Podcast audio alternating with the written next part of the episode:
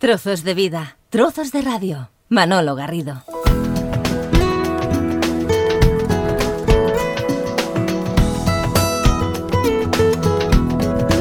El libro que tengo en mis manos, Te quiero hasta el cielo, explica las vivencias de una madre que padece la enfermedad de Alzheimer y su hija que se ocupa de ella.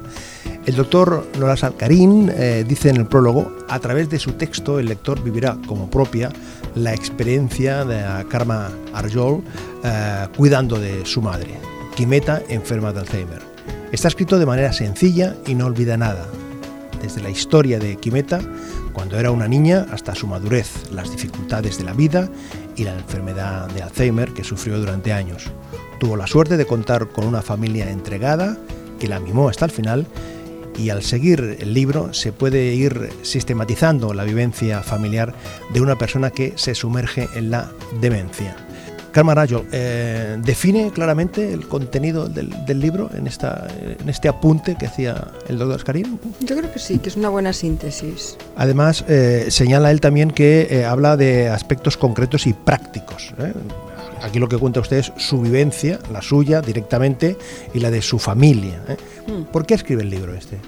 Bueno, yo lo escribí, mm, bueno, yo mm, bueno, me convertí en la cuidadora principal de mi madre por mi situación personal y tal, pues me era fácil y también por mis habilidades personales poder hacer esto.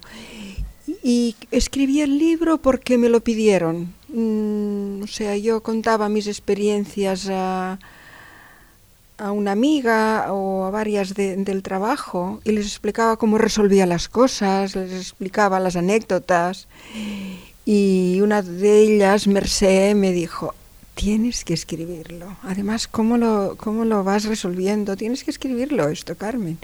Y así empecé, claro, yo me quedé muy sorprendida porque yo, hombre, yo escribía lo que escribía en mi trabajo, tenía un trabajo que hacía muchos informes, pero nada más. Y entonces pensé, bueno, no sé. Y al final, pues me decidí hacerlo. Y nada, pues con mis ensayos y errores, ¿no? Porque nunca había escrito un libro.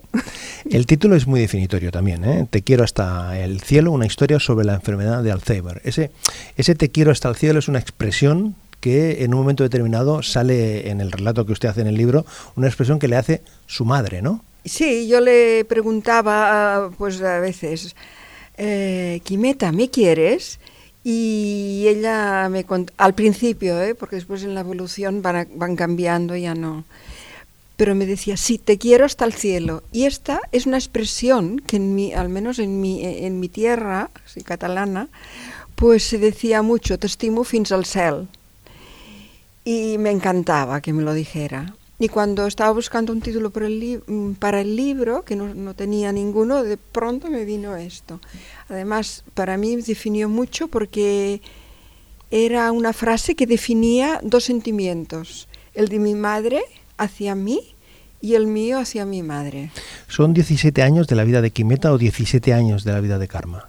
Lo que hay aquí en, este, en, estas eh, páginas. Pues las dos cosas, las dos cosas, sí. Han pasado volando por eso.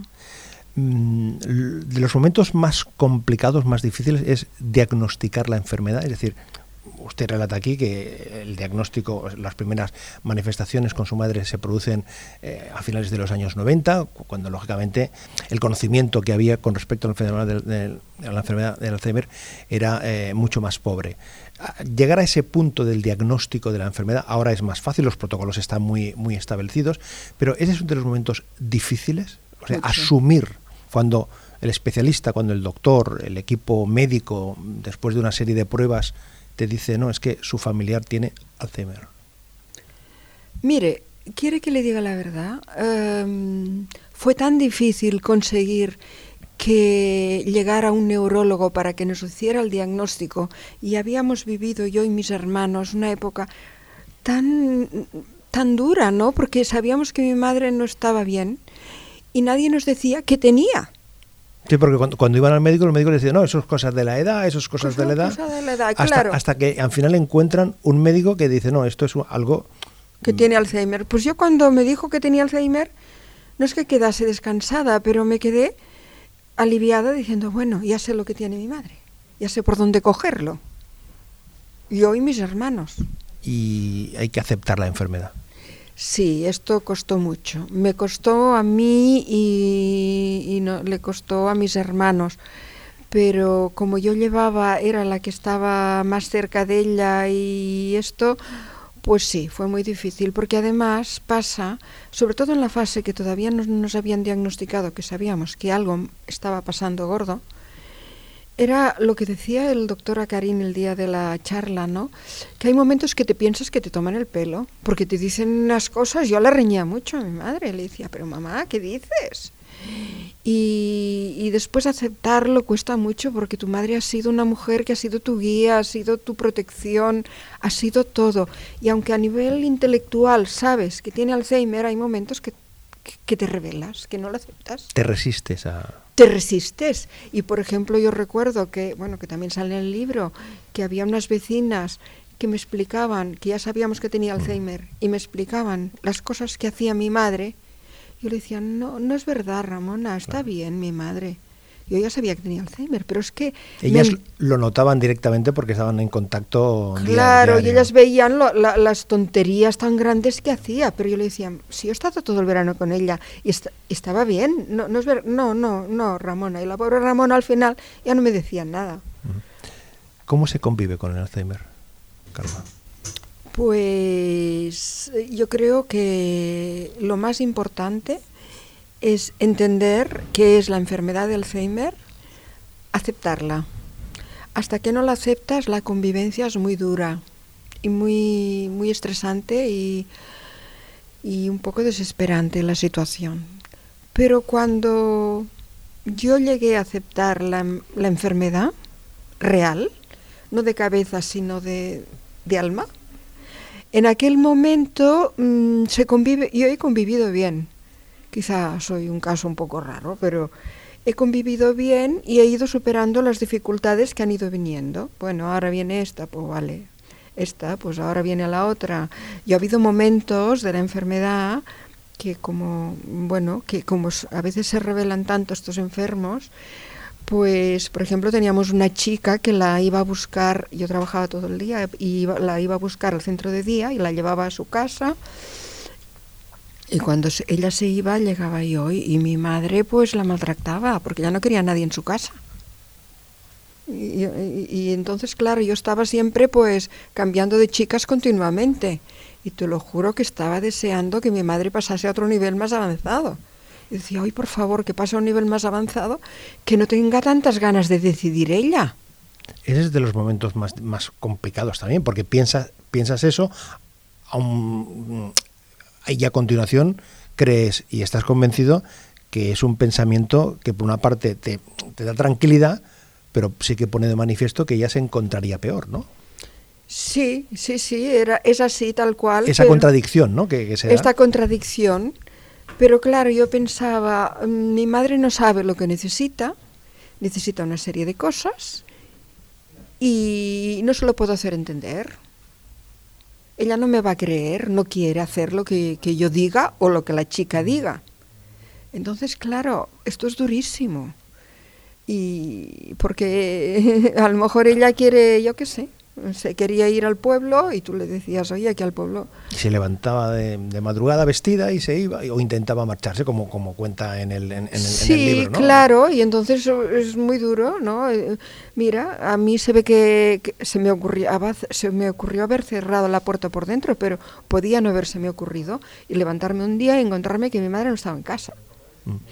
La familia ahí juega un papel importante en el caso que usted relata en el libro por su vivencia. Eh, sus hermanos, su hermana, su hermano, eh, asumen desde el principio conjuntamente esta situación y que esta situación forma parte de nuestra nueva vida, porque hay un cambio de vida no solo en el enfermo, sino en todo, en todo su entorno y en el entorno eh, familiar. Hay un cambio radical, absoluto.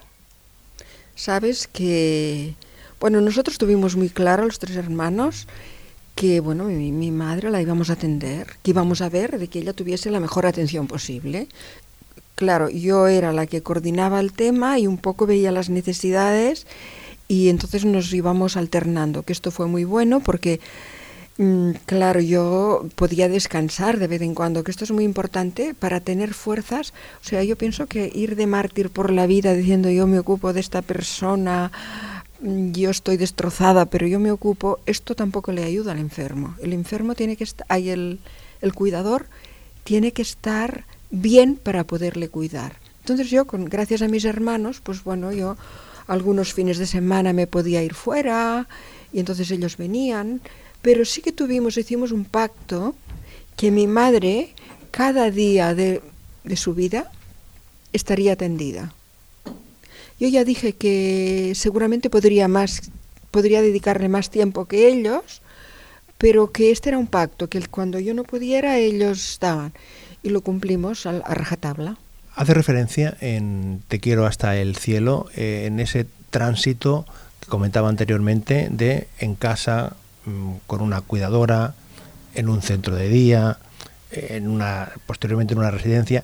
En definitiva, Carva, los centros en general, por su experiencia, están preparados. Hay esa asimilación también técnica de dotar de los servicios necesarios a enfermos de esta naturaleza.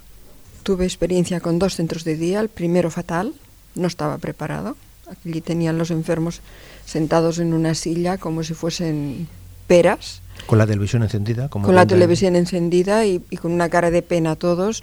Nada, aquello no servía para nada. Por eso, y entonces buscamos un centro público, centro de día público, que una maravilla. O sea, que depende, cada centro tiene su cosa. ¿Y el enfermo dónde debe estar? ¿En casa? ¿En una residencia? ¿Con la familia? Nosotros fuimos siguiendo las instrucciones del doctor Acarín. Yo me resistía a ponerlo en una residencia porque me daba la sensación que, que, la abandonaba, pero el doctor Acarín, que estoy muy agradecida, es un gran doctor, pero encima muy humano y muy social, pues em, él nos, nos iba orientando. La etapa del centro de día estuvo muy bien y llegó un momento que él vio que mi madre entraba en una etapa que ya no iba a valerse por sí misma que no iba, mm, eh, eh, bueno, que era mejor que la cuidasen en un centro, en, un, en una residencia y además que como ella iba perdiendo facultades físicas y anímicas y mentales, pues que ella no notaría mucho el cambio. Y, y, seguimos lo que él nos dijo. Podcast, la nueva forma de escuchar la radio. Manolo Garrido.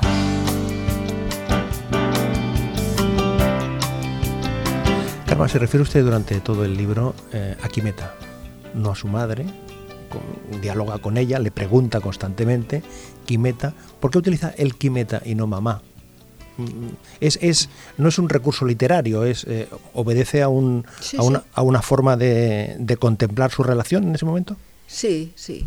Yo fue una cosa totalmente inconsciente, no me di cuenta porque a mi madre cuando estaba bien nunca la había llamado Quimeta. Pero poco a poco, cuando se puso enferma, empecé a llamar Quimeta y, y de pronto observé que en realidad ya no era mi madre. Yo, que yo sentía que no era mi madre y que entonces la llamaba por su nombre. En realidad casi consideraba que era mi hija. Más bien, ¿no? Y bueno, no sé, fue una cosa totalmente no, no reflexionada, pero sucedió así. Yo me sentía muy cómoda llamándola Quimeta y ella estaba encantada y todos contentos. Es que según algunas personas, un enfermo de Alzheimer no es consciente de lo que ocurre a su alrededor y que por tanto no es muy importante ir a visitarlo a menudo. Pero yo estoy convencida de que sí es importante porque ella ahora no sabe quién soy ni recuerda mi nombre, pero sí que recibe las muestras de amor. Y esto lo reconoce inmediatamente. Se trata de una energía que tiene grabada en su alma y cuando se lo expreso lo reconoce porque reconoce esta energía. Por ello creo que a medida que la enfermedad avanza, las muestras de afecto y los estímulos han de ser más exagerados para que ella los reciba. Me imagino que es como si mi madre estuviera dentro de una coraza que cada vez es más gruesa y por ello es necesario exagerar más los estímulos para que los sienta, relata usted aquí en, el libro. Los estímulos mm, claves. Además yo lo, lo experimentaba, ¿no? Cada vez era más difícil llegar a ella.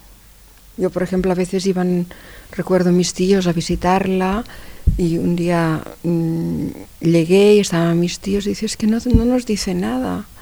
yo les dije es que tenéis que tocarla, tenéis que decirle cosas, tenéis que sonreírle, poneros muy cerca de ella. Si no, a lo mejor no reconoce y, no siente nada. Entonces, claro, sois como extraños, aunque os ha querido muchísimo, ¿no? Habla de la música. Sí. ¿eh? Como un, papel importante de relajación y al mismo tiempo para configurar un, un ambiente de tranquilidad, ¿no? Hmm.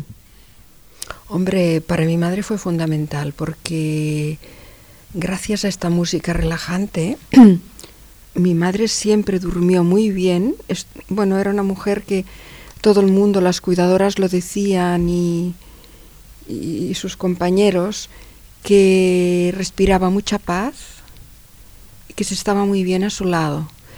Y, y nunca necesitó mm, pastillas para dormir. Era el único caso, tanto en una residencia como en la otra. Y fue por esto.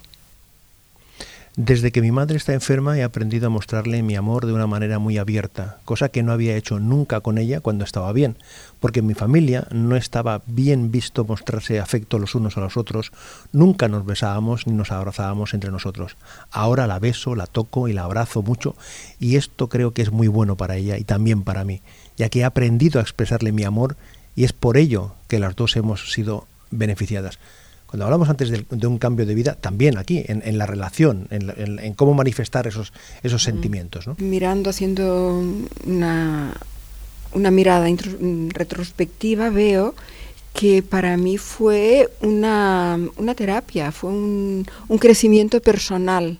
El hecho que fuese capaz de comunicarme con mi madre de una manera mucho más íntima, mucho más sincera, mucho más limpia, que como habíamos hecho cuando ella estaba bien, que era una relación de familia, pero no sé si todas las familias, al menos la nuestra lo era, que era un poco distante, nos besábamos, nos hablábamos, pero no. Entonces para mí fue terapéutico también, fue una cosa mutua, las dos nos reconciliamos mmm, a nivel anímico muy, muy mucho. Carmen, señala usted también la importancia de aceptar las reacciones del enfermo, de aceptarlas, de no combatirlas. ¿Eh? De, no, hacer un cara a cara permanentemente, ¿eh? de aceptar una, una, reacción e intentar bordear esa situación para no generar un conflicto. Sí, esto es importantísimo. Esto es, es muy importante. Estos enfermos, si ellos mmm, te dicen algo, es que están convencidos de lo que están diciendo y no les vas a hacer cambiar de opinión con tu explicación de lógica intelectual. Entonces yo opté por seguirle la corriente y la otra estaba encantada. Ella y todos los, los, compañeros que, con los que me relacionaba, que me decían cada cosa y yo les decía, ay sí, y estábamos todos contentísimos, vivíamos en un mundo de ilusión en el cual yo también me metía por un rato y allí jugábamos. Habla usted de la memoria gustativa que es un aspecto que pasa desapercibido, pero señala cómo había algunos, algunos alimentos que a, que a, su madre le gustaban y otros que los rechazaba. Es decir, que también hay que fomentar de, Mucho. Es, es, esa memoria, ¿no? Esta memoria es básica. Yo he tenido experiencias con ella, en, en, por ejemplo, porque a mi madre, claro, al final ya le costaba tragar y, y le daban mmm, triturado, el, la, el alimento triturado.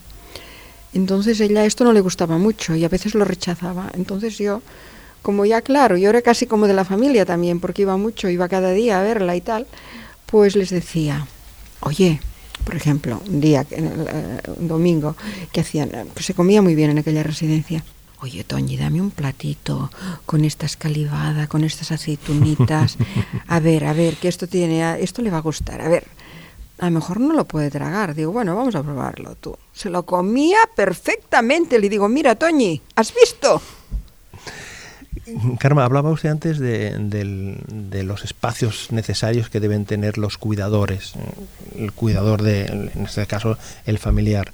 Eh, ¿Cómo se cuida el, cuidador cuando además el cuidador, más, más, más allá del elemento físico, también pueden aflorar sentimientos de culpabilidad, de preocupación, de tristeza, de irritabilidad. Es decir, el papel del cuidador es, en este caso, es cómo se cuida, quién lo cuida. Uh, pues bueno, cada cual busca su, tiene sus recursos. Yo creo que hay instituciones que se dedican a hacer este trabajo de cuidar a los cuidadores, Pero después también hay un tema personal, porque aparte de lo que... De actitud. De actitud, porque esto también depende de cada persona. Cada persona tiene sus necesidades y su historia y su eso. Yo, por ejemplo, no, he tenido necesidades de trabajo en grupo porque yo soy una persona que tengo mm, mm, muchos recursos a nivel personal. Entre ellos, pues practico la meditación, lo cual, la cual quiere decir que, que bueno, mm, esto me da una paz y una tranquilidad que otros quizá pues, pues no la tienen y lo tienen que buscar por otro lado. Y después también otra cosa era el, el tiempo libre, ocuparlo en lo que a mí me gustaba con mis amigos, mm, yendo a la montaña que me encanta, o haciendo lo que fue, o cantando, que yo canto también. En sí, porque está en, una coral, sí. Sí, cantando en una coral que me encanta y me llena muchísimo. Entonces, buscar cada uno las cosas que realmente le gustan y hacerlas a tope. Y no sentirse culpable, porque como más se divierta, mejor va a estar para cuidar a esta persona y, porque tú no puedes dar a otro lo que tú no tienes. Tú antes tienes que llenarte para poder dar algo. Y entonces el cuidador es muy importante que se llene. Llegamos a otoño de 2014, Adiós, Quimeta, ¿eh? es el capítulo que usted titula así, y hay un momento que dice, un día puse mi boca cerca de su oído y le dije lo siguiente, mamá, has sido una gran madre, me has querido mucho y me has cuidado muy bien, y por ello te doy las gracias. Me ha gustado tu manera de ser tan alegre, entusiasta y resolutiva. Y continúa.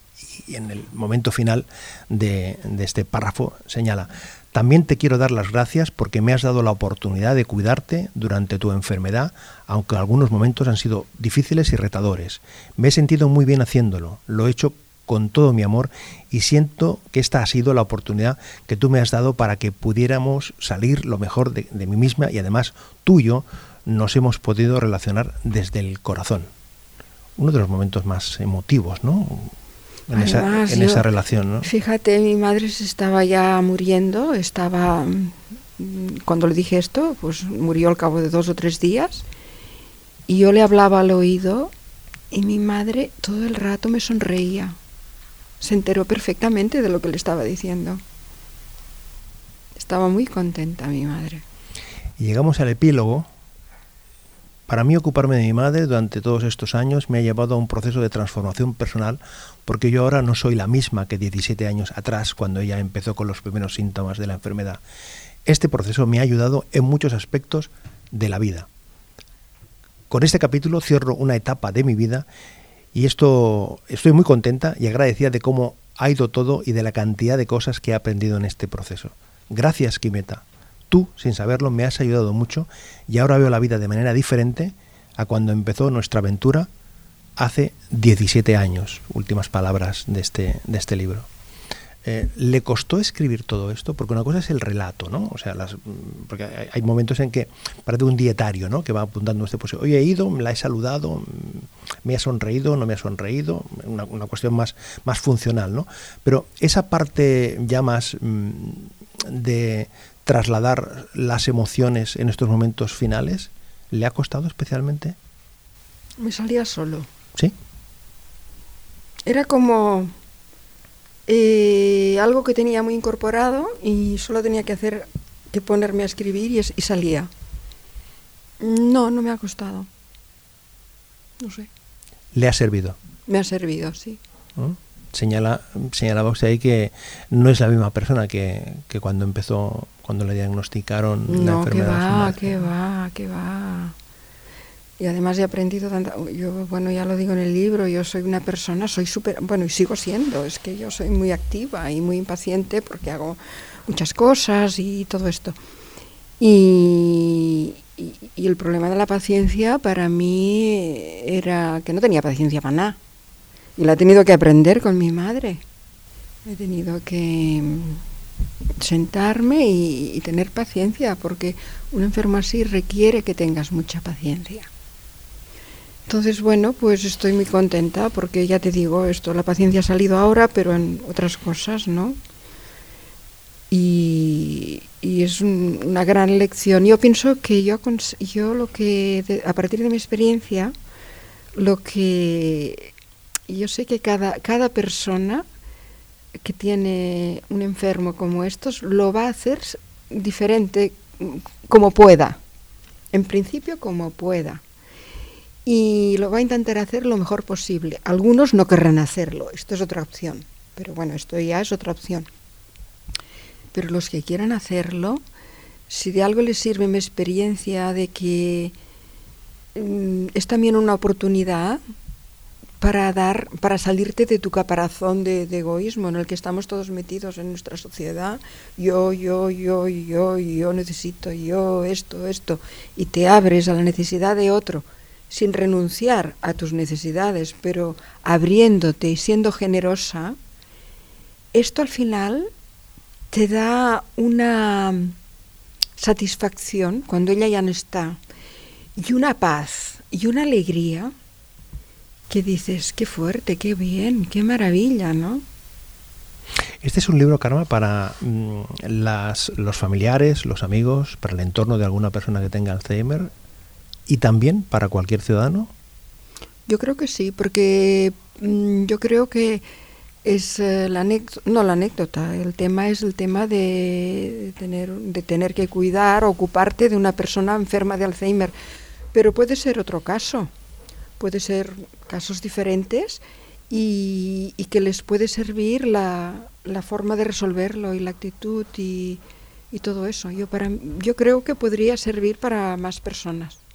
Un libro que además en esta primera edición, eh, una parte de los beneficios de las ventas del libro va destinada a proyectos de investigación de la Fundación Pascual Margall. Sí han, encontrado ahí ese punto de... Porque claro, el, el tema del Alzheimer es que la investigación va muy lenta, va muy lenta y la enfermedad va avanzando, va avanzando, va avanzando, va avanzando en el sentido de que las cifras que se manejan es que el paso del tiempo significa que cada vez más personas, más personas estaremos o estarán afectados de Alzheimer. Yo por eso estoy, pienso que están haciendo un trabajo admirable, están trabajando con muchísimos científicos, ah, intentando ver cómo qué es lo que pueden descubrir para, para o curar la enfermedad o para que no sea tan rápida o para lo que sea, ¿no? que de momento no se ha encontrado. Y me, me ha hecho mucha ilusión poder colaborar con la asociación de esta manera, la fundación, vamos. Te quiero hasta el cielo, una historia sobre la enfermedad de Alzheimer de Karma Arayol. Karma, gracias por compartir estos minutos, gracias por, por el libro y muchísima suerte. Muchas gracias. Trozos de vida, trozos de radio. Un placer acompañarte.